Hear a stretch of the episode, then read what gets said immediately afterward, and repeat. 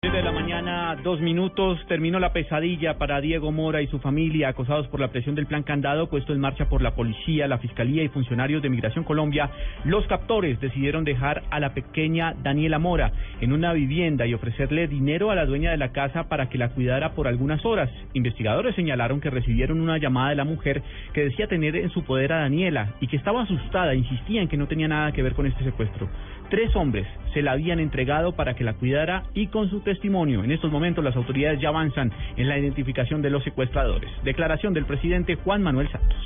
Les he dado instrucciones a, la policía, a la fuerza pública para que sigan detrás de los captores. Sé que eran tres individuos, pero más allá la policía está persiguiendo a estos individuos para ponerlos a buen causa. Lo que me dijeron es que estaba bien, eh, había estado un poco enferma, había tenido fiebre.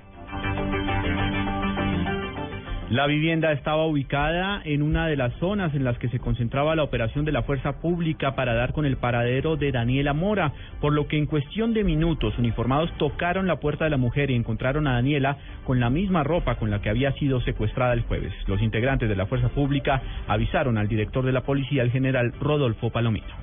Los captores nos dejaron abandonada a la niña donde la hemos podido localizar, con lo que hasta el momento hemos podido acopiar, los estaría Daniela en manos de delincuentes comunes.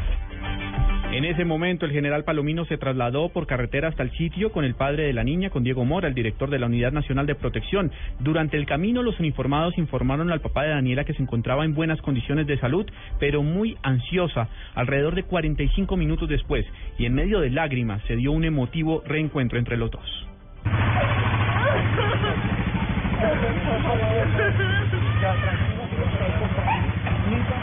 Nunca me imaginé la solidaridad de toda Colombia con, con Daniela y eso fue bastante conmovedor.